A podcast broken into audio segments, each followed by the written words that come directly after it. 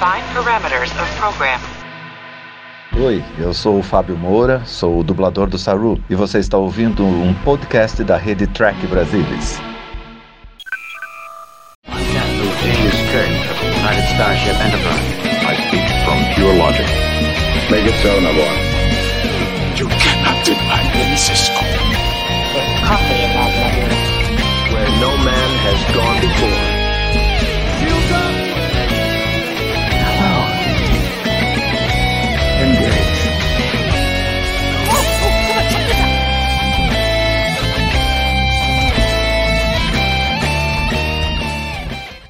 Olá você, seja muito bem-vindo a mais uma edição do Trek Brasilis ao vivo. Meu nome é Murilo Von e vamos partir aqui para mais um episódio da quarta temporada de Star Trek Lower Decks. A gente está com um time maravilhoso hoje para comentar Lower Decks. Primeiro, eu vou começar por ele, a volta dos que não foram, Salvador Nogueira. Fala, Murilão. Fala, Aninha. Prazer estar aqui com vocês de volta ao Trek Brasilis ao vivo, uma felicidade muito grande. Dei um susto em todo mundo, mas agora tá tudo bem. Ana Rosa Leme, fala, Ana. Olá, pessoal. Boa noite, bom dia, boa tarde para quem estará ouvindo no podcast. É um prazer estar com todo mundo, em especial o Salvador Nogueira, que está de volta ao TB. Denise, fazer um pedido ao vivo aqui, bota um pouquinho, um pouquinho para trás, assim, entendeu? Não rezinho aqui. Mante, assim. Pronto. E hoje a gente está com um convidado aqui muito, muito, muito especial que veio dar uma palavrinha com a gente, o nosso grande Paulo Mafia. Tudo certo, Paulo? Boa noite, é uma honra estar aqui. Eu vim representando todos os leitores, é, assinantes, não sei nem mais como chama hoje em dia, do Tecos Brasilis, porque hoje é um dia muito especial, que volta o nosso amigo Salvador Nogueira está entre nós. Meu velho, eu sei que a gente é quase 30 anos de amizade, mais do que amizade, a gente é Band of Brothers, a gente já lutou junto em trincheiras aí de jornalismo, de Star Trek. Salvador, acho que você não faz ideia como você é querido. Uh, quando apareceu as notícias que você não estava bem, uh, muita gente que sabe que eu sou seu amigo lotou minha caixa de e-mail, lotou meu WhatsApp perguntando como é que estava, notícias e tudo mais. É, durante quando você estava internado, teve a JediCon, que eu fui profissionalmente lançar um produto lá. Foi incrível, Salvador. Todo mundo perguntando de você. Cara, bem-vindo de volta. Se cuida, por favor. É, eu vou cometer uma, uma indiscrição aqui. Hoje eu acordei três da manhã, porque no, fim de semana, para quem não é de São Paulo, eu moro no eu moro no litoral e no fim de semana eu tenho que subir para a capital para trabalhar aqui. Acordei três da manhã, cheguei no escritório hoje, um monte de problema, um monte de, de bucha, mas quando o meu irmão mandou a notícia que você ia participar hoje, todos os problemas pareceram menores. É, tudo pareceu meio pequeno e o dia, se a tarde ficou muito mais bonita. Boa volta. E eu não sei se você sabe, quando você estava internado, o nosso tricolor foi finalmente campeão da Copa do Brasil. É, acho que foi você deu boa sorte. Espero que não precise você ser internado para a gente ganhar o bicampeonato. Tá bom, Salvador? O meu é rápido, um abraço. Um, abra um abraço tricolor também para o Murilo aí, dos 3 a 0 já que eu não posso dizer isso da empresa, senão eu perco meu emprego, meu chefe é gremista, eu desconto em outro. Salvador, é, é, um prazer. Manda um abraço para tua família, para quem te apoiou aí, um monte de gente. Bem-vindo de volta e bola para frente. Ó, oh, Paulão, muito obrigado pelas palavras. Fico muito tocado, como fiquei muito tocado com as manifestações que eu vi de todo mundo. E assim, muitas vezes tardiamente, porque durante bom tempo lá no hospital eu não estava podendo acompanhar, mas assim que vi e minha família me transmitia, é, foi, foi muito emocionante a reação de todo mundo. Eu fico muito feliz de estar de volta. É, peço desculpas a todos pelo susto, juro que não foi minha intenção, mas agora está tudo resolvido, estamos bem e, e, e a ideia é, é sim é, ficar, ficar numa boa e cuidar bem. E quanto ao jogo do São Paulo, afinal, eu vi, eu vi o primeiro jogo lá hospitalizado e o segundo jogo, a segunda final, foi o dia da minha alta. Eu vim para casa lá do meu filho para ver o São Paulo campeão da Copa do Brasil. Então, muito que obrigado, beleza. Paulão. Olha, um abração para você. É, obrigado pela, pela sua vontade de vir aqui participar e falar essas palavras bonitas para mim, tá bom, meu? Um abraço. Podia deixar, e para todos e para todos que participam do programa, eu estava comentando fora do ar que foram meus companheiros em muitas viagens. Eu ouço vocês, eu vejo, eu acho que é um papo muito legal que vocês têm segunda-feira e, e, eu, e é uma conversa meio de louco, sabe, Murilo? Que de vez em quando vocês falam as coisas e eu respondo. E a pessoa que está do meu lado acha que eu sou louco, porque eu, de vez em quando vocês não lembram do nome, uma data, eu fico falando, não, é 38, não, é tal episódio. Então eu considero vocês meus amigos o Salvador já é e vocês, meus amigos, de segunda, terça e quarta, tá bom?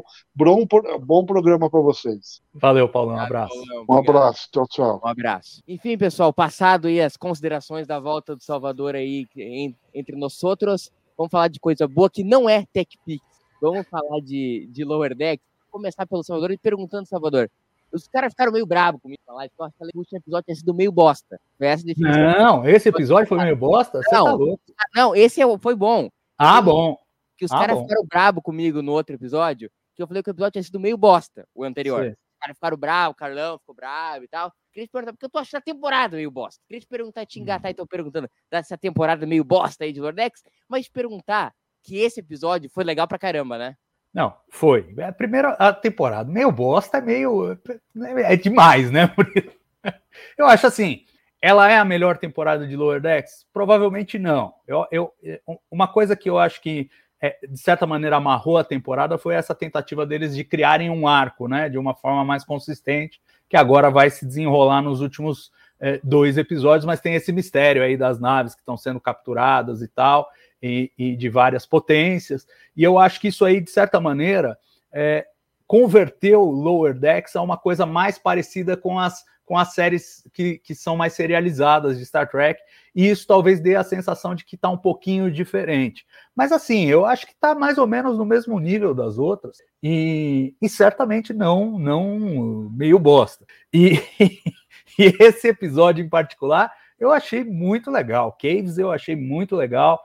É, curiosamente, é um episódio que foge dessa lógica da serialização então ele é totalmente standalone, ele não depende de nada, ele não toca no arco aí da temporada, ele basicamente explora aí a relação dos personagens nessa nova fase, agora que eles são tenentes. E eu achei muito bem construído e com umas referências muito legais, aquelas coisas que Lower Decks faz tão bem, é, de botar, plantar é, coisas de, de, de do, do Lord Star Trek, né? Que o, o, fã bate o olho e já sabe do que está falando, essa coisa do clichê das cavernas e tal, e não sei o quê.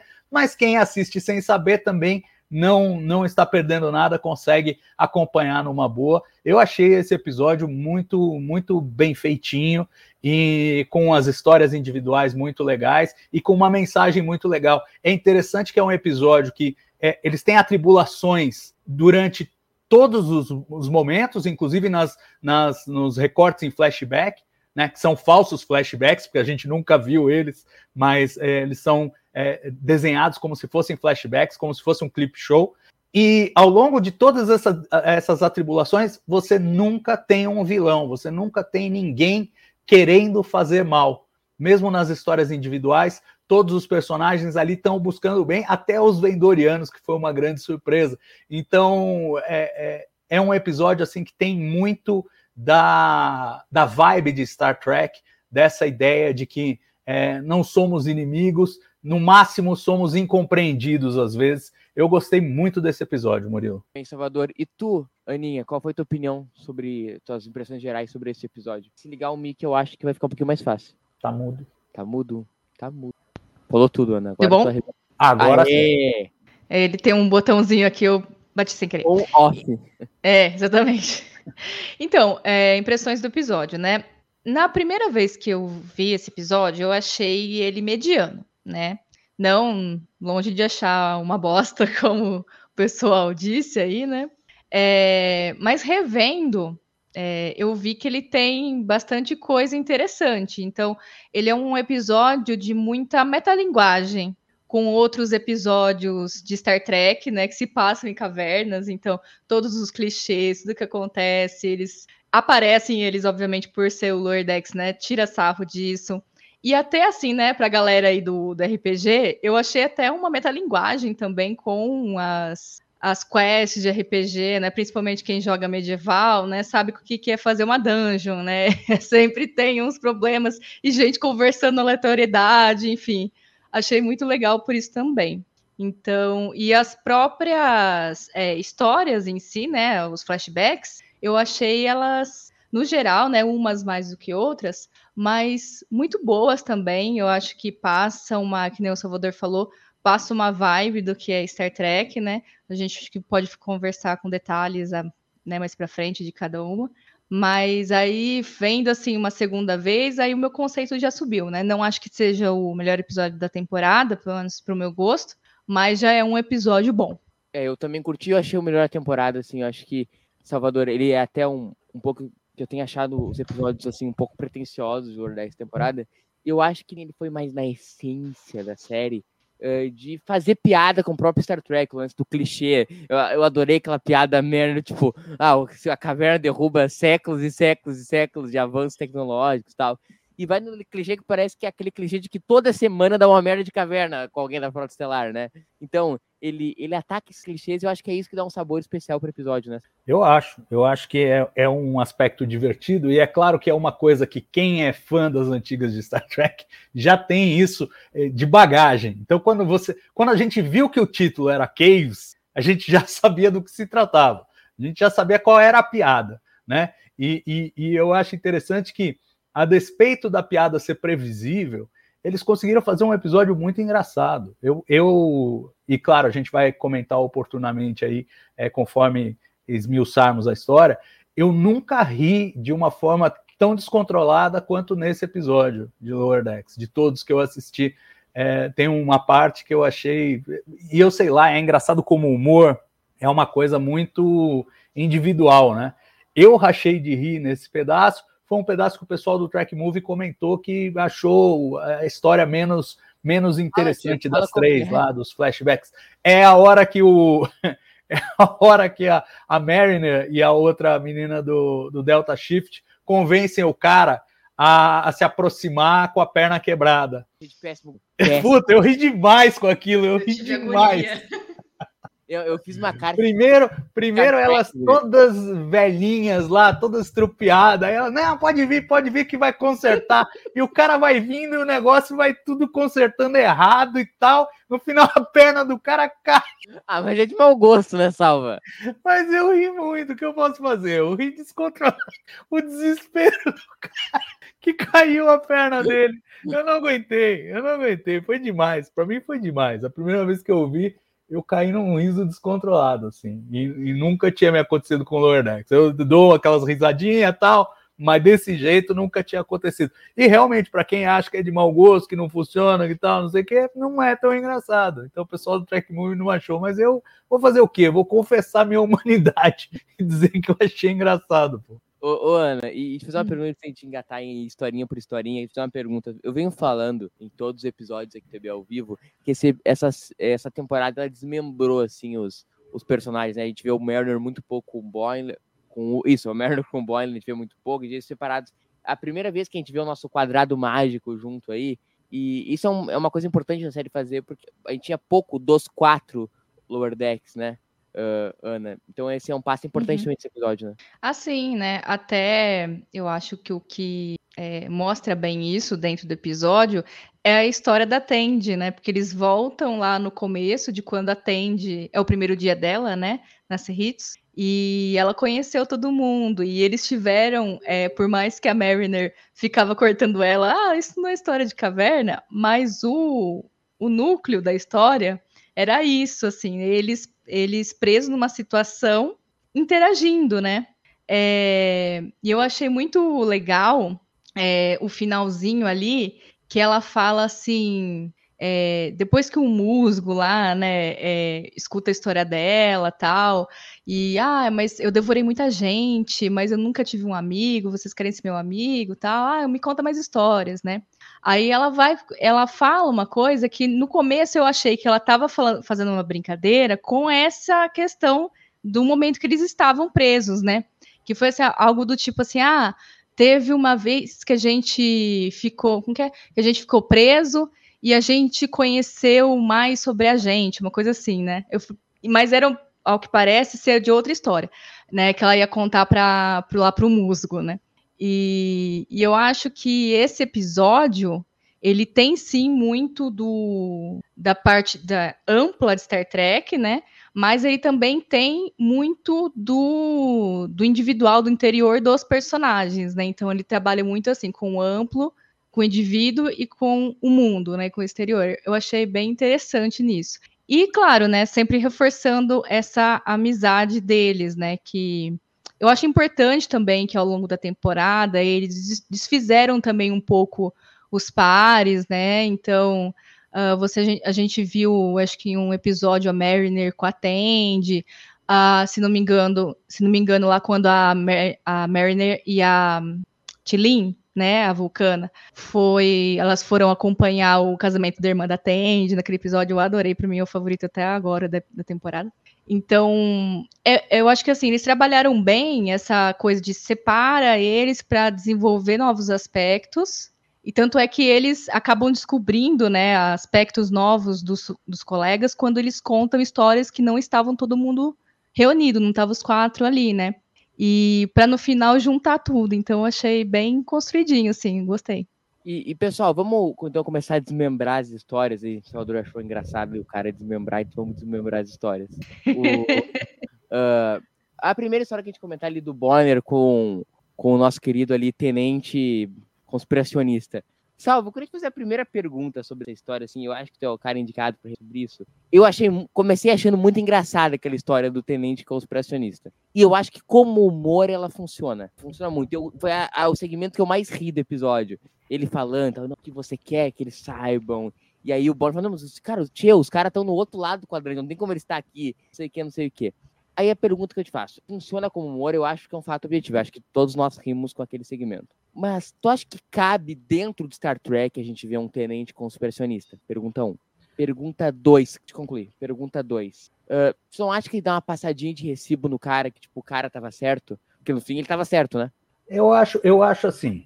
Pergunta 1, um, acho completamente aceitável. A gente já viu, por exemplo, o Barclay, que era um cara que tinha problemas psicológicos pesados e que era membro da Frota Estelar. A gente tem que lembrar que a, a, a cultura da Frota Estelar e a cultura da Federação é uma cultura inclusiva. Então ela tenta trazer todo mundo.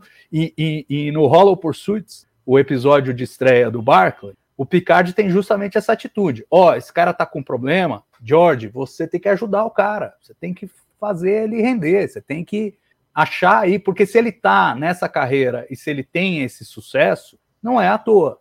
Então, se ele está com problema, vamos tentar resolver, vamos tentar levar ele ao potencial que ele tem. Eu acho isso uma mensagem muito importante. Nesse caso, eles fazem o mesmo trabalho, porque você vê que o, o, o em determinado momento o Boiler fala para o cara: olha, você é um gênio da matemática, mas por que, que você acha que você está há 10 anos parado na mesma patente? Então, assim, ele, ele reconhece que o cara tem talentos significativos e valiosos para a Frota Estelar, não é que ele é só um conspiracionista maluco, ele tem contribuições a dar, mas ele tem esse lado problemático, que está impedindo ele de avançar na carreira.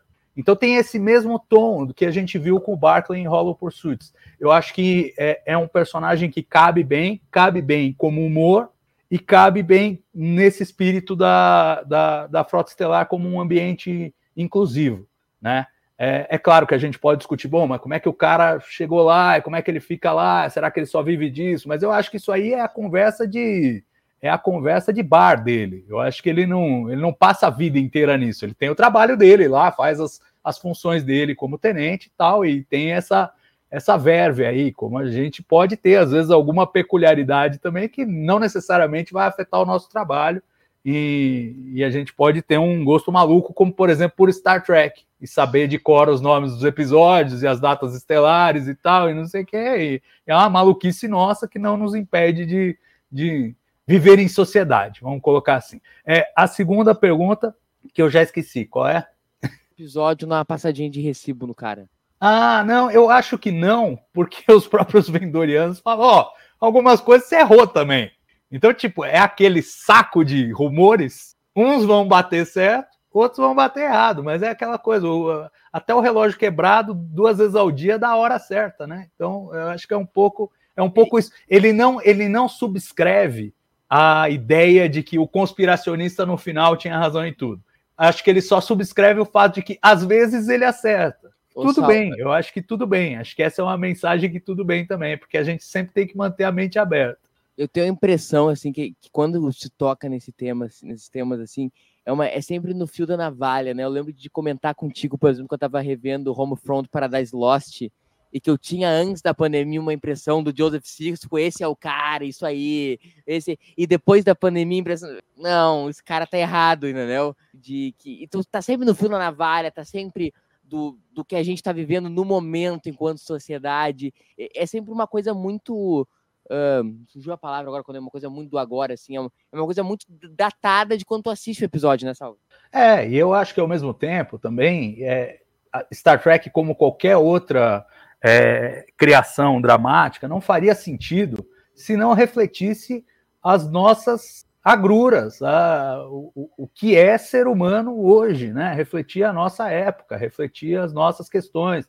Então eu acho que se às vezes você tem que fazer um personagem que é um pouquinho menos perfeito que a média dos, dos, dos membros da Frota Estelar do século 24, segundo Gene Roddenberry, tudo bem, eu acho que isso não, não peca. E não custa lembrar que o Barclay foi na terceira temporada, é, quando o Gene Roddenberry ainda era vivo e participava, pelo menos é, de forma um pouco distante da, da produção da série. Então, acho que acho que não tem problema, acho que funciona e, e, eu acho muito legal sempre que Star Trek permite essas reflexões. No caso do, do cara é, o teórico da conspiração, eu acho que é muito atual. É uma coisa que já existe há muito tempo, tipo, desde que o pessoal começou a falar que o homem não foi à Lua, enfim, pelo menos algumas décadas a gente já tem essa referência do teórico da conspiração, mas é uma coisa que escalou muito em anos recentes, é, se tornou, digamos, é, massiva, né? Virou mainstream.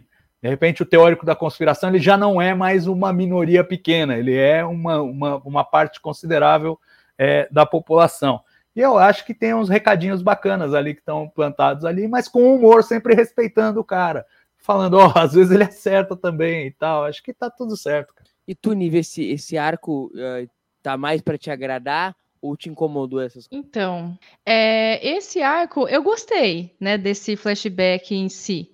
Ah, como o Salvador falou, né, é, mostrar que de vez em quando ele tá certo não foi realmente um problema, até porque depois teve, né, essa recuperação, vamos, vamos chamar assim, né, deles mostrando, né, tipo, falando, olha, mas não é bem assim, do, do jeito que você ficou sabendo.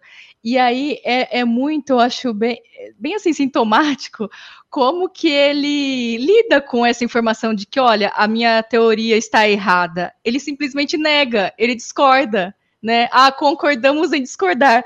Mas, gente, são os próprios vendorianos que estão falando que não é isso. Ele tá bebendo da fonte, mas ele prefere acreditar no grupo maluco de WhatsApp, sei lá, da, da, do século 23, 24, que estamos em Loerdex. Então, eu, nessa parte, nossa, eu dei tanta risada. Acho que a minha parte que eu ri pra caramba, assim, descontrolada, foi que o Salvador riu por causa da perna, eu ri dessa parte, assim, sabe? Ele tá em frente à verdade e ele se recusa. Então, acho que isso foi bem mostrado. Então, eu não vejo, assim, essa, esse problema, né?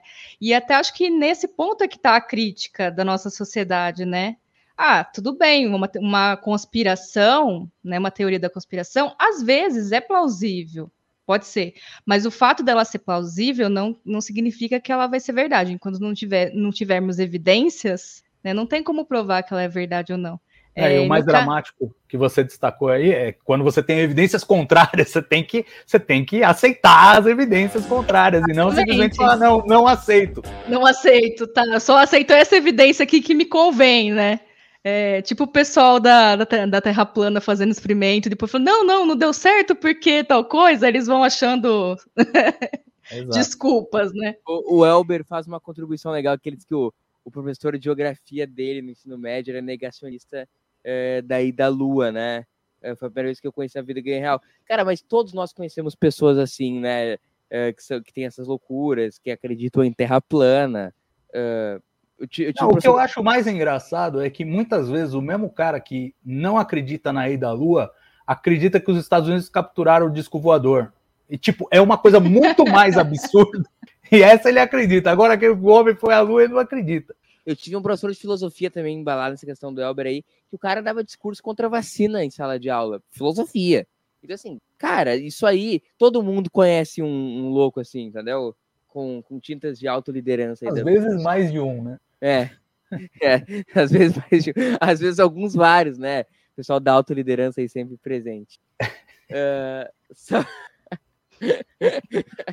Salvador, e, e para concluir o, o quesito aí de- dessa, a gente acaba depois pra uma questão ali que é bem lower decks, que é o lance, que eu acho que comunica bem com o público jovem, que é o lance ali da, o- da síndrome de Marília Mendonça ali no, no pessoal da, da ciumeira no pessoal do, nos amigos do Boyer ali que tava andando com o cara, né? E, Assim, todos, todos eles, né? Todos eles têm ciúmes uns dos outros, falando, pô, Sim. você teve um bebê e não me contou. e a outra que andou com o Delta Shift. Então, é, eu acho que é. O que esse episódio faz de tão legal é reafirmar a amizade deles, né? E mostrar que o fato deles terem virado tenentes não mudou o núcleo de amizade que eles têm. E, e- o arco todo do episódio leva para esse caminho. Então eles começam nessa, pô, como você fez isso e não me contou? Como você saiu com fulano? O que que, não sei o que, mas termina eles eles se reencontrando. Então acho acho bacana essa essa digamos esse trabalho, porque foi uma coisa que ficou um pouco no bastidor, né? Eles exploraram um pouco ao longo da temporada o fato deles terem sido promovidos, mas não trabalharam a relação deles, né, nessa nova dinâmica de trabalho. E agora, e agora isso aparece de uma forma bem redondinha, bem, bem resolvidinha, eu achei. Uh, e, e aí, para a questão ali, para a história que o Salvador ali pincelou do lance do Rutherford, uh, eu gostei dela menos que eu gostei da história do, do, do Bonner lá com o conspiracionista, porque ela- apesar de eu acho que ela ter tido uma boa ideia, acho que ela poderia ser usada dramaticamente em a série Star Trek, teve ali a questão do, da Kira com o O'Brien, foi um pouco, e a Keiko, que teve um pouco dessas tintas, mas não achou que a história ficou muito assim, e ela poderia ter sido usada do ponto de vista dramático, acabou sendo usado muito assim, no- na galhofeira, olha lá, o Rutherford está grávido, hahaha, vamos rir dele. Então, esse eu acho que foi o meu flashback que eu mais gostei. Aí depois em seguida veio do Boimler. É, porque é, me lembrou um episódio da série clássica, assim, que deve estar no meu top 10 episódios da série clássica, que foi o The Devil in the Dark, que é o da Horta Caramba. né? Então, com a solução do, do Rutherford, e, e também, né, eles estando presos por um deslizamento, né, que acontece também um deslizamento ali na caverna, no, no episódio da série clássica, eu acabei gostando demais, assim, né? E sem contar que a doutora, para mim, eu, eu adoro, assim, para mim, um dos personagens que eu mais gosto em, em Lower Decks é a doutora. Então, ela aparece, para mim, foi pronto, já ganhei o episódio, né? Assim, eu não, eu não achei assim, é que, é que assim, Lower Decks, né, ele tem essa galhofa, né, então, não sei falar se foi excessivo ou não, né, mas eu, no geral, para mim, funcionou muito bem, assim, esse flashback. E tu, Salvador, adorou Rutherford grávido? Quer Ah, engravidar também? assim, eu, eu, eu- como, como a Ana, eu, eu não achei exagerado, não. Acho que tá bem no tom do que. A gente já viu cada coisa. A gente já viu a cabeça do Hanson saindo, indo morder lá a nave, a Cerritos. A gente já viu cada coisa absurda. A, a Mariner, nesse mesmo episódio que sai a cabeça do Hanson, a Mariner dando é, chute no, no saco dele para ele voltar ao normal e tal. Então, assim, quer dizer, já eu acho que Lower Decks ele, ele pega uma história que caberia em qualquer episódio de Star Trek e ele eleva ao 11 ali, entendeu? E aí, claro que fica, é, se você for julgar pensando, ah, dá para fazer isso em live action?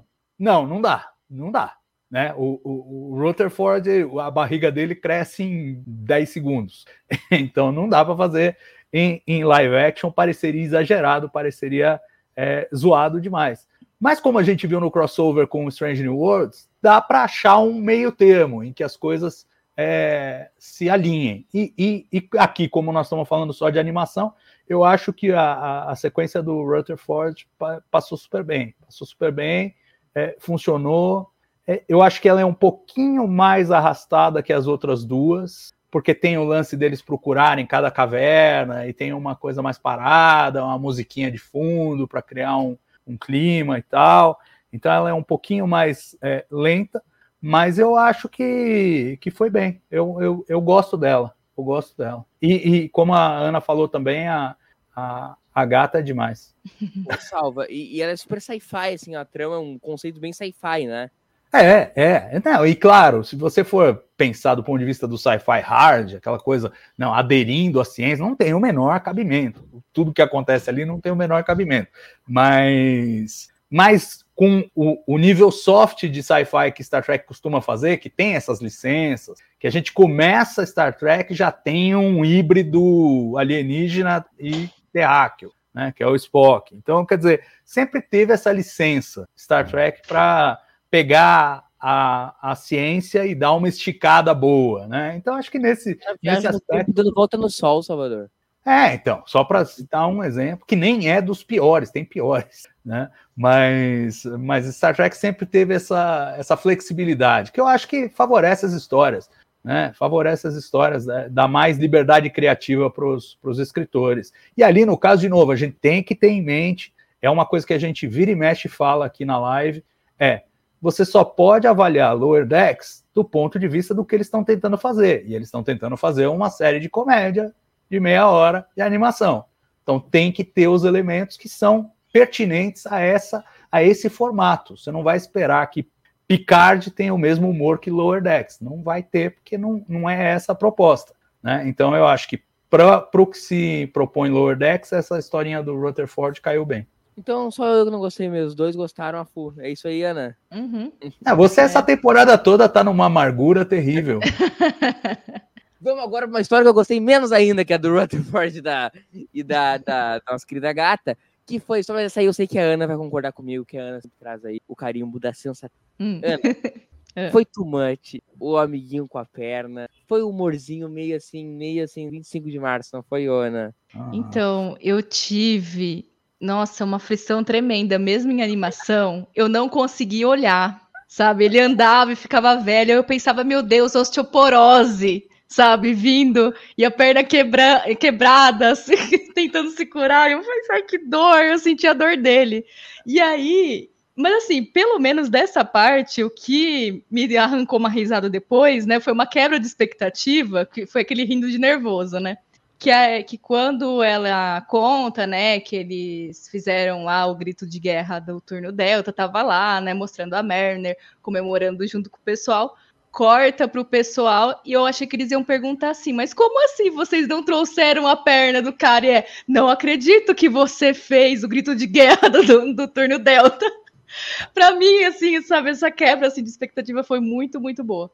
Mas, assim, no geral, para mim, esse foi o flashback que eu achei mais fraquinho, assim, né? E, mas assim, não tá longe de ser ruim, ruim, ruim. É só, eu achei que não, aí não precisava daquela perna, gente, não aguentei. É, e assim, outro momento aflição, tava no, no, outro flashback ali do Rutherford, que foi a doutora fazendo cesárea ali sem uma anestesia, passando, fez ele, ó, cortando, ai, nossa, não. Ô, ô, Salva, e um outro plot dessa trama é a parada do lance dos turnos, né, que é a coisa que pouco viu abordar em Star Trek, né? Star Trek pouco aborda essa questão porque, cara, a gente vê ali bem ampassando em Datas Day, né? Que o Data é o capitão do turno ali da, das madrugas e tal.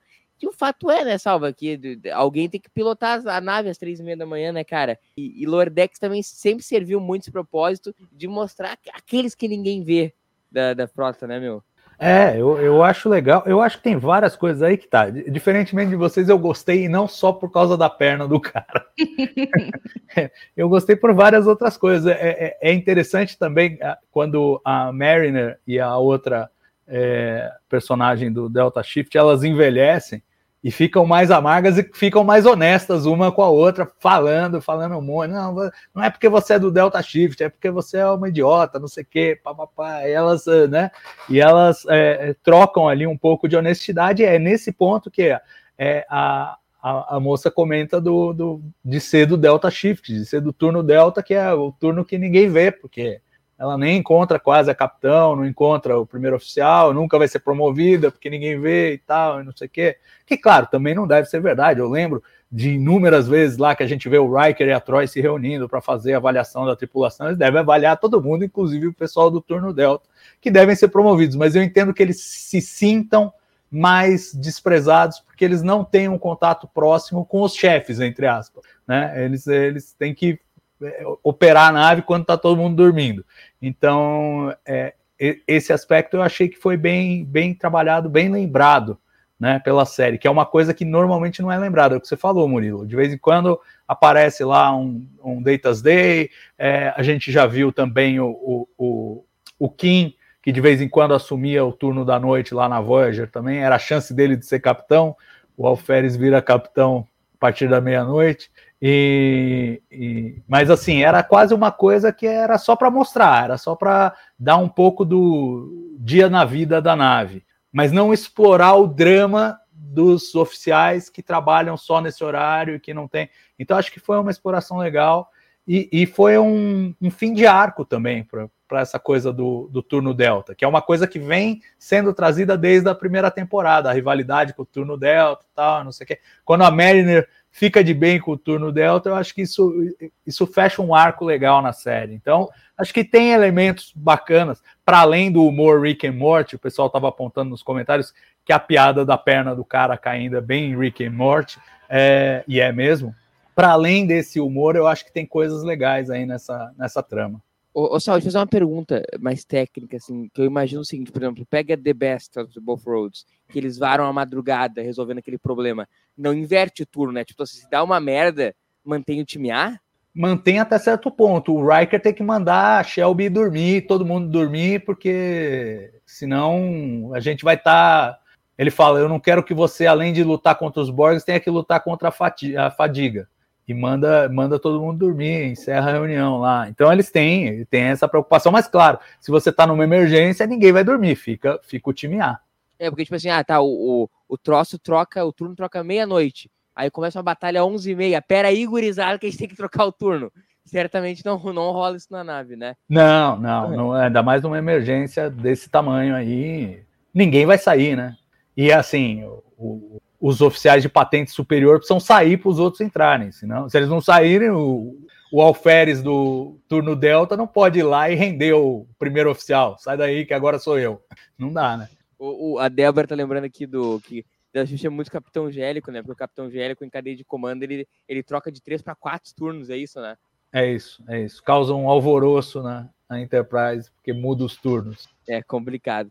Ô, Ana, deixa eu uma pergunta aí que vai muito, assim, desse lance do, do episódio, que é o humor, eu acho que ele no fio da navalha, assim, eu acho que às vezes do bom pro mau gosto, a gente citou essa questão da perna, que nos pareceu de mau gosto, o Salvador já foi muito, muito engraçado. E eu senti que vários momentos, assim, coisas ficaram em cima do muro, do bom ou do mau gosto. Por exemplo, uma, uma piada que não me pegou legal, foi uma que a Mary faz que o, o Rutherford pede para ele tirar a calça e aí o. ah, eu gostei. aí o Bonner tira a calça e ah, nem precisou pedir muito. O Rutherford. três too much essa piada, entendeu? Tem um sentido de humor, assim, que o Lordex anda meio assim no fio da navalha, do bom e do mau gosto. Ah, é. É sempre um risco, né? Uma vez que você tá fazendo uma série de comédia e eles têm um. E assim, é uma comédia, não é uma coisa assim pastelão, né? Que a gente tá acostumado, por exemplo, Chaves. É um texto ali, mas. É complexo, né? Assim, não, assim, gosto muito de Chaves, não falando que é ruim. Mas a questão, assim, de, de você ter, assim, questões delicadas. Então, assim, é, por exemplo, a gente volta no caso ali da, das teorias da conspiração, né? Se não fosse aquela cena lá dos vendorianos mostrando para ele que ele estava errado em relação à cultura e ele se recusando também a ver frente à verdade, talvez a gente corria o risco de não ser uma, né, pender ali para um uma representação ali de teorias da conspiração não tão boas, né? Mas ali, quando você insere aquela cena, você tem uma crítica, né? Então, eu acho que assim, realmente, pro, pro humor que o Lordex se propõe, ele sempre vai estar nesse fio da navalha, assim, andando assim. Mas eu acho que até o momento eles estão conseguindo fazer algo ok, assim, é, não passando né, para um outro lado, assim, não, não deixando escapar a mão, assim. Pelo menos, assim, do que eu lembro das outras temporadas, que eu não reassisti, né, só estou acompanhando essa. e desses episódios que eu venho assistindo mais recentes. Então, Não te mudou essa piada. dessa, essa- é, ela não, ela não tá nesse episódio, né? Tá? Tá? sim, Tá. Gente, então, eu nem, nem notei essa. Então, eu acho que assim, por eu não ter nem lembrança dessa piada, Não marcou. eu acho que. É, não marcou, não. Então não tem. Ó, a Mariana tá dizendo que eu, a Mari tá dizendo que eu tô, que eu tô muito, que eu tô muito amargurado. Murilinho. E Tá mesmo, tá mesmo. É, é, é um fato isso. Mas eu, eu acho o seguinte: eu acho impossível qualquer comédia acertar 100% das piadas com 100% do público. É impossível. É, é impossível. Eu acho que se eles acertarem com o Murilinho que tá amargo 50% das piadas, eles já estão indo muito bem. Já estão indo muito bem. Porque não é. Humor é uma coisa muito pessoal, é uma coisa muito. E, e eu acho o, assim. Elber, o Elber está aqui trazendo a justificativa. É, é, pode ser, pode ser que tenha sido isso. Mas é, é, eu, eu acho assim, o Lower Decks ele tem um tom também que tem uma certa malícia. É, é, um, é um humor meio adulto. E aí, essa piadinha, eu, eu, eu achei que ela funcionou bem, não porque ela trouxesse alguma verdade. Obviamente não trazia. A Mariner estava só enchendo o saco dele. O que seria totalmente típico da Mariner de fazer fazer uma provocação, fazer uma graça. Não que ela quisesse é, sugerir alguma coisa, tava só cutucando. Nossa, foi rápido, hein? Ah, não sei o quê. E ela ainda tá com as mãozinhas assim na cintura quando ela fala. Eu achei muito, muito, muito bem, bem, bem feitinho, assim, muito engraçadinho. Ele fala, é, é, isso é bobagem, ele é meu colega de quarto, tal, não sei o quê. Já dispensa de uma vez, tipo, é, você tá me enchendo o saco aí, não tem nada a ver. Mas aí, no segundo momento, ele ainda pensa. Ele fala, é, podia ter tirado o, o casaco, né? A Tirei a jaqueta. calça. Mas, é, é, a jaqueta. Mas enfim, acho que acho que passou essa aí, eu gostei dessa, e, e acho que o, o humor em geral funciona comigo. Mas tem episódios que eu não dou muita risada. Né? É, principalmente na, na terceira temporada, eu senti que eles, eles deram uma puxada para trás no humor. Eu gosto, quanto mais escrachado, melhor. Quanto mais os caras zoam, mais eu acho engraçado. É, esse é o meu, é a minha percepção particular do humor de Lower Decks. E na terceira temporada eles ficaram muito sérios, eu acho, muito dramático. Agora nessa quarta eu sinto que estão recuperando e eu quero ver mais pernas caindo. O, o Juvenildo que vai perguntar se alguém que tá acompanhando os novos short tracks, se estão pesando a mão nas piadas. Esse assunto, meu caro Juvenildo, é proibido. Em centro É, não, os very, os very short tracks são, ó, os três primeiros são terríveis. Depois os dois últimos fazem jus ali. Salva, eu queria uma rápida, rapidíssima avaliação do short track número 3. Não, é horrível, é horrível, é horrível. É tipo, É uma bosta, pode dizer que é uma bosta. É, é, sinopse é Riker viola a primeira diretriz por causa de meleca de nariz. É, essa é a sinopse. É, e é isso mesmo. O é sinopse, episódio é é o episódio, é o roteiro. É. Esse é o episódio. Então, assim, é, é muito ruim mesmo. Mas, assim, os caras, de novo, humor, vou repetir, é, um- é uma coisa difícil. Certamente o cara que escreveu achou graça. É Só ele, ele é a mãe dele, né? É, ele, a mãe dele, mais alguém, porque não é possível que só eles dois já desse para produzir o episódio, né? Lembrando que eles escreveram 10 roteiros, e esses foram cinco que eles escolheram. Então você imagina o que, que tem nos outros cinco. Porra, imagina. O né? 3 eles aprovaram, Ana. O 3 eles aprovaram entre esses 10. É. Nossa. Então, assim, é, é, é uma coisa complicada, mas eu acho assim: existe um esforço que eu acho que passou do limite nesses very short tracks, eu concordo que passou do Aqui limite. a Mari dizendo. o Gustavo, é verdade, três. o, o- passou do limite, que é a coisa do de você tentar fazer Star Trek diferente do que já foi feito. Tentar é, empurrar o envelope, né? Tentar criar novas, novas fronteiras para a franquia, novos espaços para a franquia. Acho que erraram a mão nesse daí. Mas aplaudo a tentativa, ué. Tem que tentar, tem que experimentar mesmo, tem que ir atrás de outras coisas, senão a coisa vai. vai é, às vezes a gente reclama que é muito derivativo, que é muito igual ao que a gente já viu antes. Né? É, nesse caso é, é o oposto, é, é, um, é um absurdo completo de tão longe que foi com relação ao conceito original. É, virou uma, uma, uma chacota é, de Star Trek. O Riker fazer aquilo naquele episódio é uma chacota. É tipo, não existe universo que aquilo pudesse acontecer. Né? Não é que é uma outra linha do tempo. Não, é, isso aqui é só uma zoeira pura. Né? Então é difícil até tratar como um episódio. Mas, mas eles estão tentando expandir o, os espaços de Star Trek e isso eu acho que é um esforço válido. Sobre a live. Não deu, quem tá certo. Vamos criar um momento Murilo para melhor desvio de assunto em live. É verdade. Ele sempre, ele sempre descarrilha. Enfim, vamos caminhando para que nós estamos aqui estourando no horário, Ana, e para falar do, do nosso plot de história que é o plot que a gente volta lá no, no dia que a Tandy chegou na nave e tal, que é a história que eu mais gostei do episódio, assim, com larguíssima vantagem. E eu acho que ela dialoga muito legal com o público jovem, assim, sabe? A galera dos 15, 16, que é uma galera que, o jovem, sobretudo, eu acho que em qualquer fase do tempo, vale para quando Salvador era jovem lá no século XV. Não lembro mais. Não lembro mais. Faz 84 anos. É, a long time ago. O, Ana, o jovem ele quer pertencer a uma tribo e tal. E ali eles se encontram e ali a, eles estão ali juntos e atende. E aí isso dialoga muito no episódio que tu falaste, que atende, vai lá em Ferenga, que Ferenginar, vai lá em. Ah, Salvador Ted, teve um debate muito acirrado que no TB ouviu se era Orion ou Orion, que se pronunciava. Quase saímos na mão aqui. É, eu acho que em português, Orion. Em inglês, Orion, embora já tenha, já tenha aparecido diferente, Orion. Já tenha aparecido também Orion. Mas eu usaria Orion em inglês e Orion em português. Enfim, então. Ana, naquele episódio que a Tandy vai em Orin, claramente ela não se encaixa ali, e ela vem num lugar ali onde ela encontra a tribo dela, né, Ana? É muito uhum. legal isso aí, né? Assim, eu gostei muito desse episódio da Tandy, no geral, né?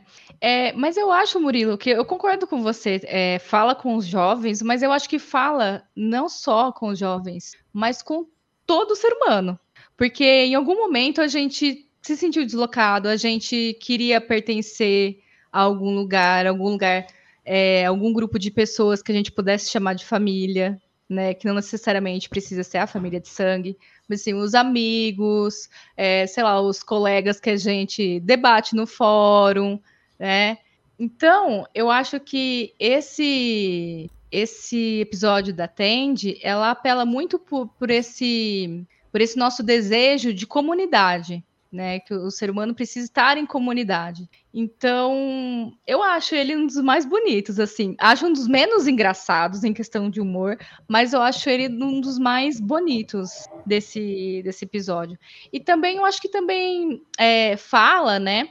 Aí já colocando com a, o episódio maior, né? Até retomando uma fala que o Salvador já, já expôs, de como agora vai ser essa relação, né, deles com é, entre eles, só que agora uma patente aí para cima, né?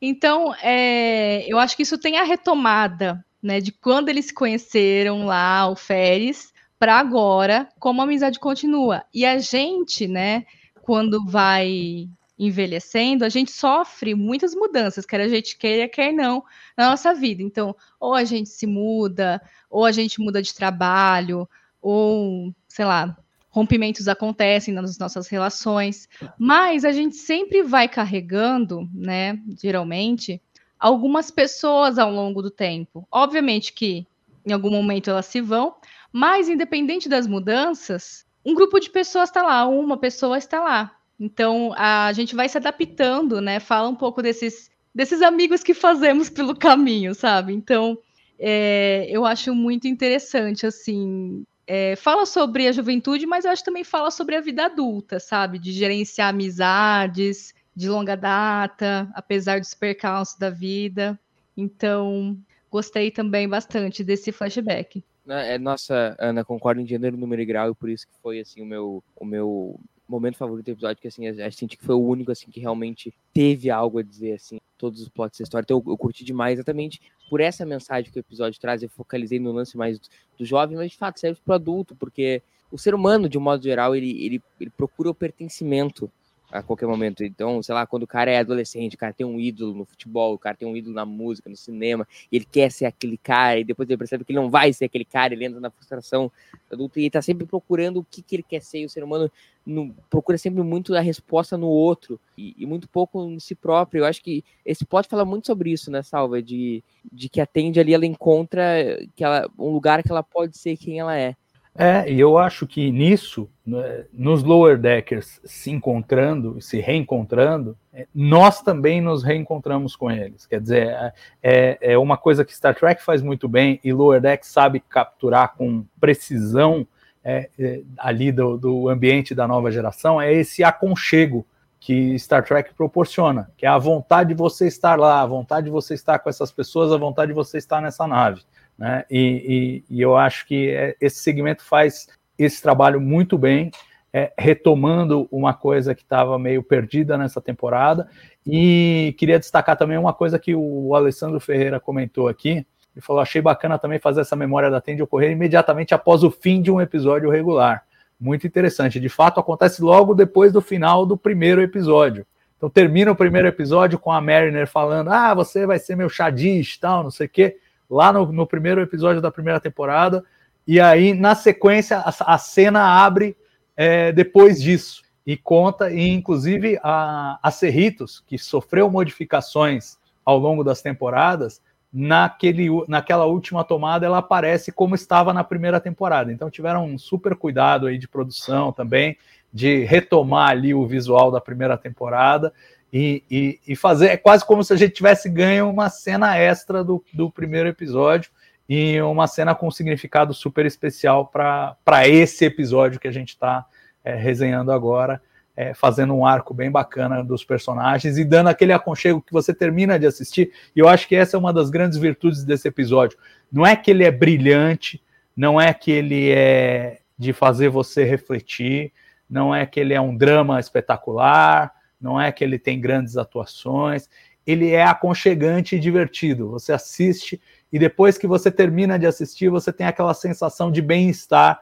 Fala, pô, eu gastei uma meia hora legal aqui, eu me diverti, eu dei risada, eu encontrei os meus amigos, eu me senti no meu lugar. Então acho que e essa e essa historinha final aí, ela serve muito para fazer isso e é quase como atende o episódio inteiro tentando relembrar isso para os demais. E eles, não, não, isso não importa, isso não importa. Até que no final eles descobrem, não, isso importa e importa muito, e isso é a solução. Agora, não sei os vendorianos, o que vocês acharam dos vendorianos? Na o uso dos vendorianos, tirados lá da série animada tal. Quem já... falou assim, ó, o que, o que vai ter no episódio 8 são os vendorianos, tá mentindo. pois é. Tô com uma impressão é. que vai ter vendorianos. Não, ah, eu... eu acho... Fala, fala, fala. Eu, eu também não imaginava que eles iam usar, né? Até, nossa, Aí eu tive que pensar, pô, série animada, faz uma cota que eu também não assisto, então totalmente é, surpresa, né? Ah, pro, pra narrativa ali, ficou. Usaram bem, né? Então, a gente conseguiu né, dar risada, é, desenvolver o personagem. Então, assim, o recurso ali para eles usarem os vendorianos foi, foi bom, assim, né? Funcionou para a história. Não, eu, eu, eu acho bem legal, e, e, o que eu acho curioso é o seguinte, porque a gente não sabe nada sobre os vendorianos. Tem, tem alguma coisa lá do The Survivor, da série animada. É, eles, né? eles já tinham usado. É, o episódio é bem mais ou menos. Eles já tinham usado um Vendoriano no, no segundo episódio da primeira temporada de Lower Decks, mas era uma coisa muito rápida, assim, tipo, só para mostrar que era um transmorfo e ele estava disfarçado e ia fazer outra coisa, ia pegar o boiler lá, sei lá. É uma coisa muito rápida, uma, um sketch rápido. E aqui o que eu acho interessante é o seguinte: é, dá a impressão de que eles estão desenvolvendo uma raça alienígena que é, é, existe há muito tempo, desde 1973, mas que a gente não sabia nada a respeito. Mas se você parar para pensar naquela confusão toda do conspiracionista, na verdade eles também não entregaram muito. Você não sabe muito qual é a dos vendorianos no final, né? Então você sai meio que dá aquela sensação de que você aprendeu alguma coisa, mas mais ou menos. Se você for anotar, já, já não, não tem muito. É, é, não tem muito. Então achei, achei curioso esse uso deles, porque é, por um lado eu vi a entrevista do Mike McMahon, é, criador e, e, showrunner do Lower Decks, falando de como quando eles pegam algum elemento da franquia para explorar, eles descobrem que pô, de repente não tem nada. Então os Orions, é, alienígenas que apareceram no primeiro piloto, The Cage já tem Orion. Nunca tínhamos visitado o planeta Orion, nunca soubemos nada de mais detalhado sobre eles. Lower Decks pôde fazer essa exploração. Fala. Mas a gente tava, tava, não lembro se acho, acho que ela não estava nessa live. É a primeira que faz de Lower Decks, né, Ana? Eu uhum. Leandro tava comentando uma coisa, eu Leandro e a Roberta, a gente tava fazendo uma live. Cara, ao pé da letra, todas as raças Star Trek, ou ela é não ela é desenvolvida, ou ela é bidimensional. Não, sim, e, o, Não e o, o, o próprio McMahon falou isso. Ele falou: é, é, as raças tendem a ser, ele chamou de mono, monoculturas. Sim, é o E que- Vulcano, o Minker Lógica, Klingon Minker É. Guerra, E Romulano que, ele- Minker e que ele está buscando, inclusive com os Orions, dar uma tridimensionalidade. Então, por exemplo, ele mostra a Tende, que não, não compartilha dos mesmos valores de outros Orions, e, e mostra um pouco mais de diversidade cultural. Então é uma coisa interessante que o Lower Decks está tentando fazer. E eu acho que, por exemplo, quando pega assim os vendorianos e, e joga ali uma, uma pimentinha em cima, fica interessante. E talvez dê até uma outra dimensão para quando a gente for assistir os episódios antigos. Quando for assistir The Survivor de novo, vai falar: opa, deixa eu ver se isso encaixa. Vai fazer com- isso. Ah, não agora, mas algum dia certamente, né? Se eu viver mais uns 40 anos como estou pretendendo, certamente vou assistir de novo. E aí eu quero, quero ver se me faz pensar, pô, ó, o conspiracionista falou tal coisa lá, ó, o que o cara tá falando aqui e tal.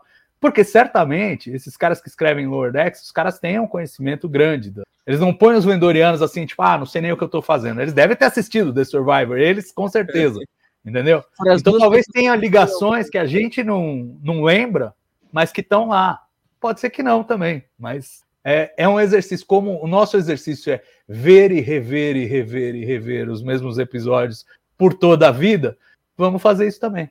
Salvador de Caetano agora, que adora fazer isso. Deu um discurso, discurso, discurso, discurso, mas pode ser. que- Caetano, Caetano fala três horas. Não sei que. Ou não, Ou não. ou não, ou não.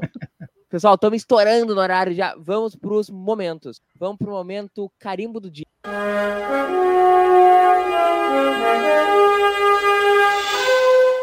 Ana Rosa Leme, que é a representante oficial de Ronenberg na Terra. Nossa, que responsabilidade. Então, é, o meu carimbo do Dini vai para o momento até que eu já citei aqui na live, que é a- o flashback do Rutherford na cena em que ele faz ali o programa o Tradutor Universal para se comunicar com o até então monstro, né? E a gente vai descobrir que, na verdade, ele é só um pai ou uma mãe defendendo o filhote, como no episódio da série clássica, que eu, pra mim, assim, ah, um episódio que tem essência de Star Trek, é esse da série clássica, pra mim, sabe? E The Devil in the Dark. Aí, é, então eu acho que é isso, né? O Salvador bem falou, né? Esses flashbacks, vocês não têm um vilão, né? No máximo é uma incompreensão. Então, a gente tem que ter uma postura, assim, né? Penso eu, de entender o desconhecido e não de confronto, né? Então, nós devemos estarmos abertos para o que a gente não conhece. E eu vejo muito de Star Trek, né, nisso. É o meu também, isso me lembra uma história, Salvador pode me corrigir se eu estiver enganado, que o último episódio que o Ronenberry viu antes de morrer foi aquele lá que eles matam a criatura no final, que é um pouquinho, uns dois anos de Unification. Você lembra desse episódio, Salva? O... Não, cara. Peraí, agora, agora é questão de honra, eu quero achar o episódio. é, é, é o- ali no começo da quinta, que tem uma criatura de gelo e tal, uma coisa muito louca. E aí tem a cientista lá, Ah, é o eles, dele dançar vaneira. Crisales? Tava ne- É, é, vamos ver, Silicon Avatar, não é esse aí? Ah, Silicon Avatar, tá. Isso aí, que é um episódio bem, bem bosta. E aí, no. E aí. bem, bem Ah, bosta. não é tão bosta assim, É vai. bosta. né? Não, não é, para. E aí o Gene Roddenberry. No... Vocês vão achar que eu não gosto de Star Trek, eu quero na live. É, eu vou começar já, tudo é uma bosta.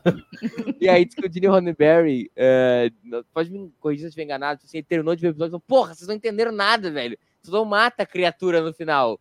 Tu, tu compreende a criatura no final. E acho que era um pouco assim, do que o Gene Roddenberry pensava. Ah, vocês sabem, então, mas, eu- mas eu claramente, mas claramente a mulher tava descontrolada lá, né? Não, sim, eu nem sempre concordo com o Gene Roddenberry, inclusive quem ouve Certo Spock sabe que eu normalmente estamos contra o Gene Roddenberry nas decisões da série clássica. Eh, sempre que o Gene Roddenberry tá pra um lado, nós estamos pro outro. Mas nesse caso eu acho que é um carimbo legal e é uma marca legal do Gene Roddenberry no Star Trek. Esse é o carimbo do Gene. Salvador Caetano Nogueira, contigo. Não, eu, eu faço minhas as palavras da Ana. Aliás, acho que ela sintetizou bem, porque eu destaquei essa coisa do né, de não haver inimigos, mas ela sintetizou bem na, na, na cena do, do tradutor universal, que é isso, que é de tentar entender. Né? E aí você vê que a história era completamente outra, que o, o bicho estava lá só protegendo a sua prole, não estava atacando ninguém. Nem... Então acho, acho bem icônico e bem representativo dessa coisa que está no episódio inteiro, que eu achei incrível, que realmente todas as histórias não, não tem um vilão. O musgo não é vilão, os vendorianos não são vilões, é, enfim, o, o, fenômeno lá que transforma o pessoal em velhinho não é vilão, não, o, o, o, bicho não é vilão, não tem vilão. Então é, é muito legal quando a gente encontra uma história assim, e raro, raro na ficção, raro na ficção científica, mais típico de Star Trek. Então, para mim, o, o recorte é esse. Show de bola, gurizada. Ou não. Ou não. Vamos pro momento. Sério, Woodspot.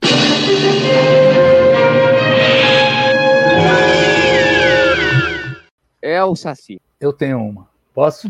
Manda, manda. Não, não é o Saci, mas é o fato de que não pegam a perna dele e a Mariner fala para ele: Ah, depois a doutora te faz outra. Porque o Nog. não, essa. Não, eu, eu, eu, eu, preciso mudar. Eu preciso mudar porque isso aí é o Patrulha do Canon. Esquece. Isso aí. Falou, esquece. Volte. De novo, pessoal, momento cérebro de esporte.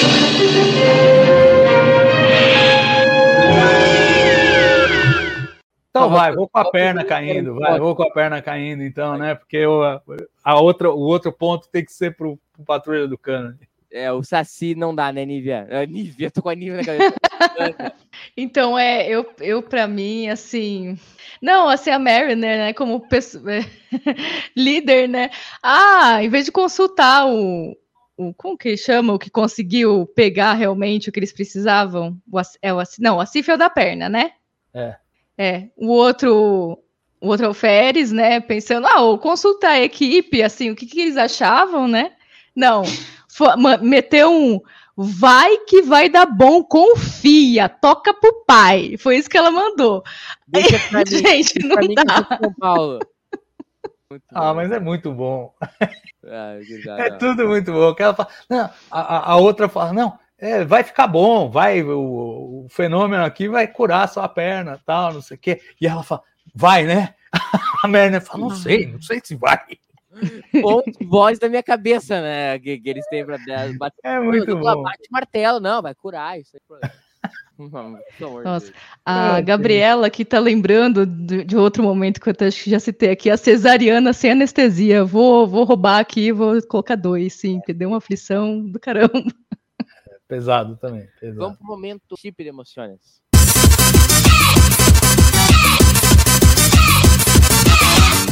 Aninha, ah, eu acho que é a cena de todo mundo deitado, abraçado ali no elevador, Também. né? Que inclusive Total. é a capa da nossa live. Total. Então, Exato. não tem outra. Pra mim é, é aquela cena ali, sintetiza tudo.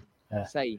Não, e depois desse bonito chip de emoção, tem aquela quebra de expectativa brutal de Lower Decks com o Shax chega, não vem salvar vocês! esse é o teu também, Saulo? É o meu, não tem, não tem jeito, é esse aí. Ou não. Não, é sim. vamos lá, então. Agora sim, vamos lá. Tá? Vem aí ele, o monstro Comodoro Decker, com o um momento.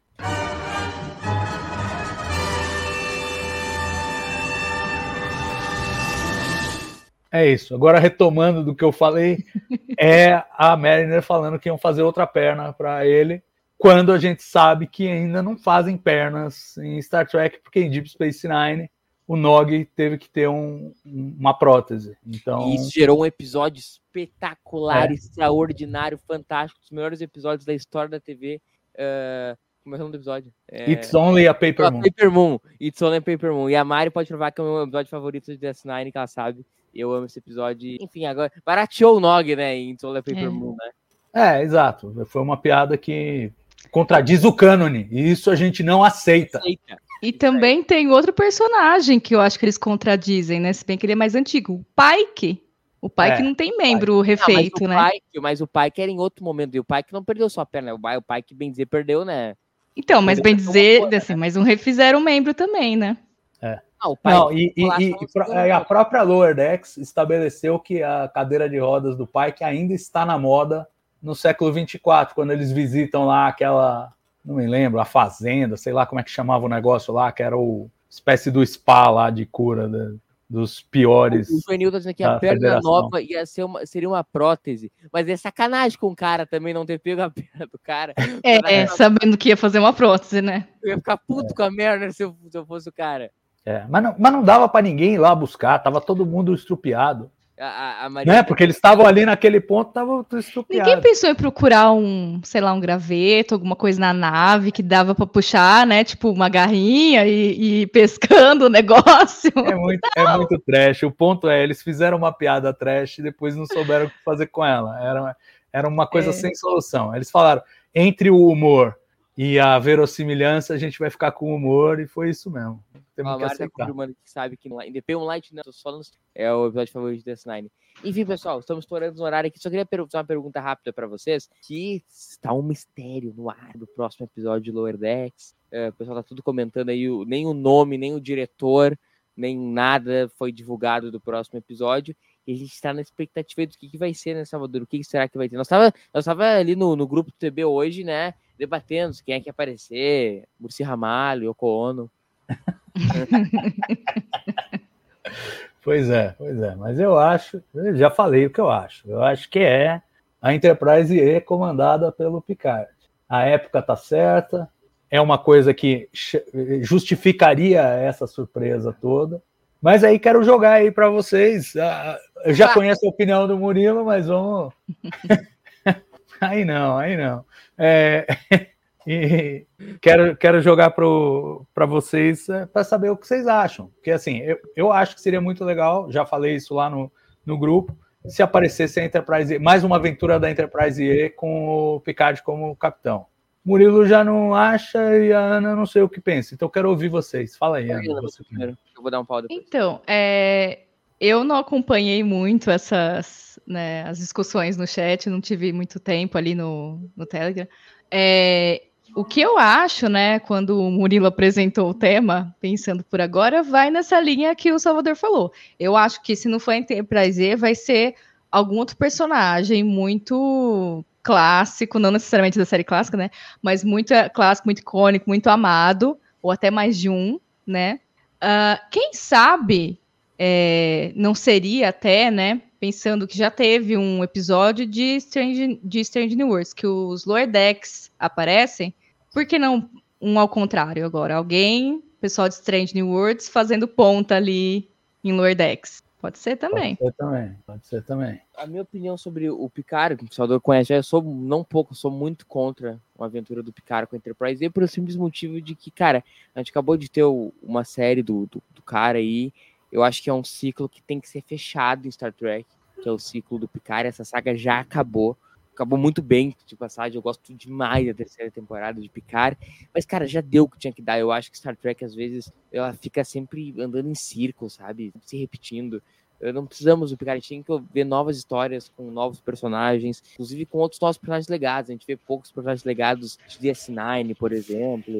eh, O Kirk, o Rod Shepard teve uma proposta, mas tenta fazer aquela pontinha que nem deveria ter explodindo naquela pontinha, mas enfim, eu, eu sou contra, acho que Star Trek se renovar nos seus ciclos e não trazer como uma grande surpresa um cara que acabou de ter uma série esse ano ainda, fechando o arco dele. Então, Star Trek, uh, Enterprise E com Picard, assim, me cheira muito mal, me cheira síndrome de mundo pequeno, me cheira cara que parece que só tem um personagem relevante na franquia inteira, então não, não curto a ideia. Salvador, tu curte, né?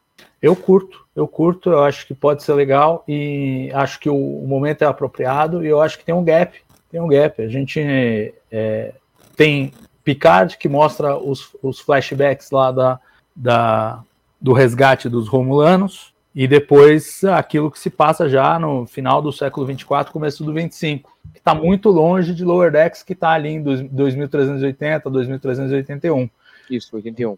Então eu acho que eu acho que tem essas histórias para serem contadas. O, o, o Pingo levantou no Twitter também a possibilidade de ser a, a treta do Worf, que o Worf teria destruído a Enterprise E de algum modo. Eles poderiam Ah, mostrar isso também.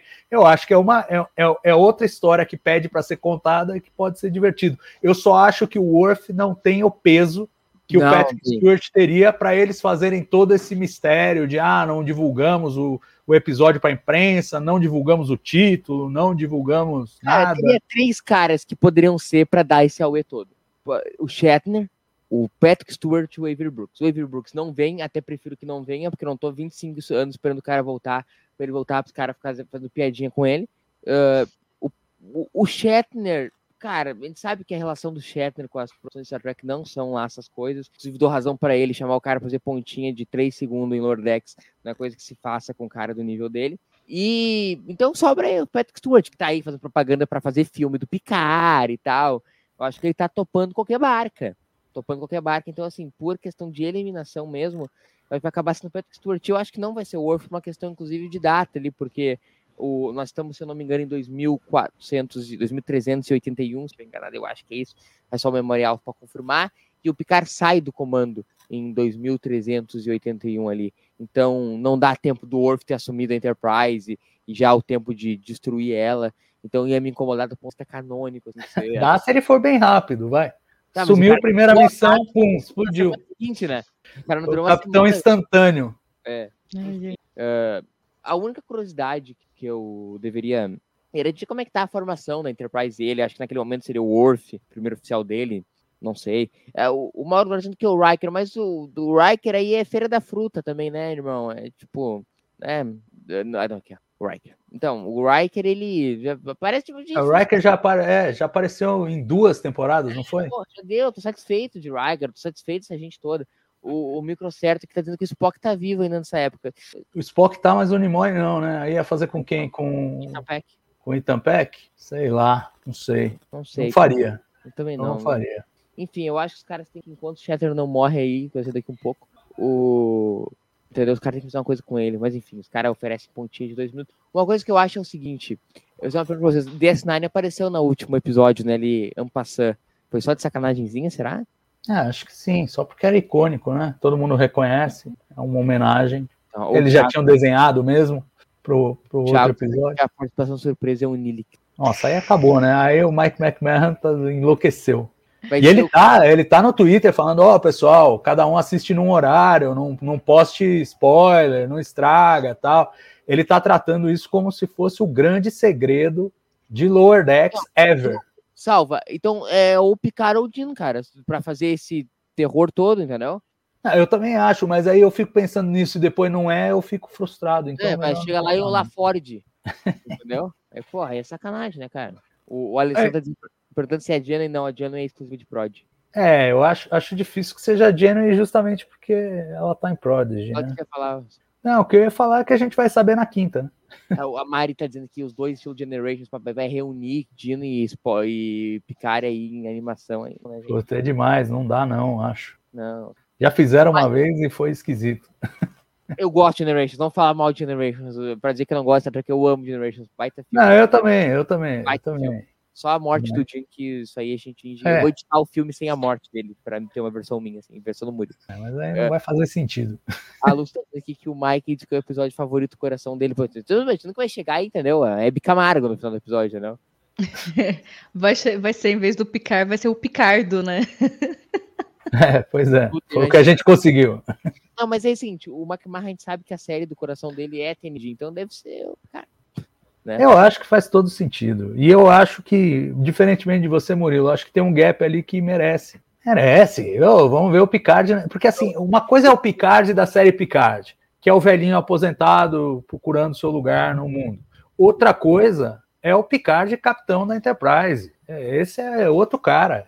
O, o, o Elber Lester falou que finalmente do Capa Rage, cara é muito boa a alucinação coletiva que nós entramos na terceira temporada, de cara achando que a grande resolução da trama, os caras iam buscar é, os Power Rangers, é né?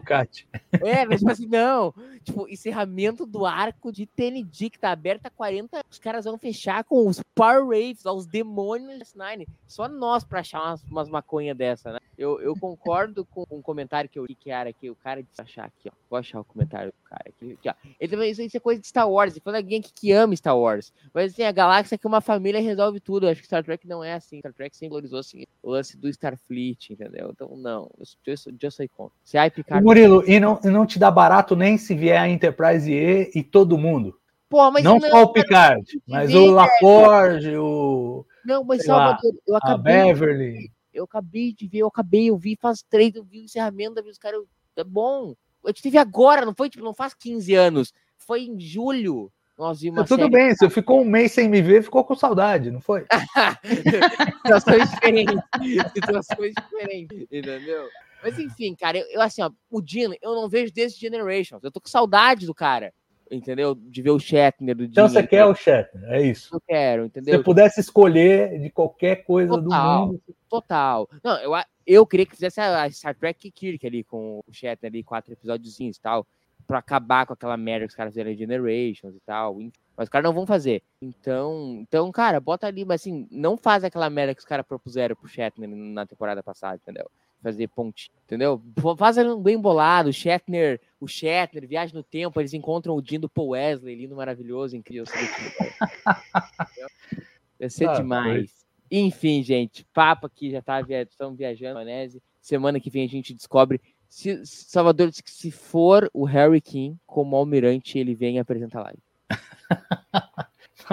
O, o, não, você que não tem a menor chance de ser o Harry King como almirante. O, a, a, Mari, a Mari, ela surtava se fosse o Cisco. Falando aqui, Niner de coração, eu não quero que seja. Eu não tô esperando o Ever Brooks voltar há 25 anos, Salvador. Pros caras voltar pra fazer piadinha com o cara, velho. É. DS9 é coisa séria. Não é brincadeirinha pra fazer brincadeirinha. Não, de- deixa longe. né? Ah, cara, tudo bem.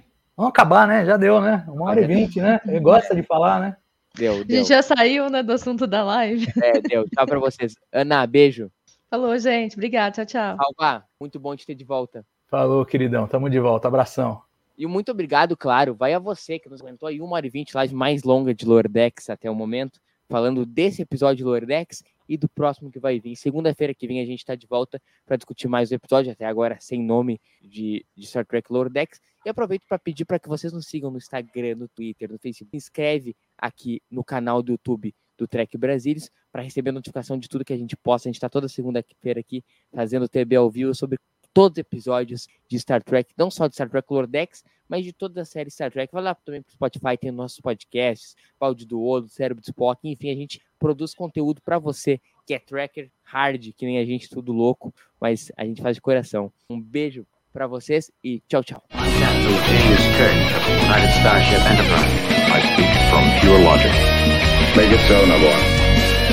You cannot deny me, Cisco. There's coffee in that letter. No man has gone before.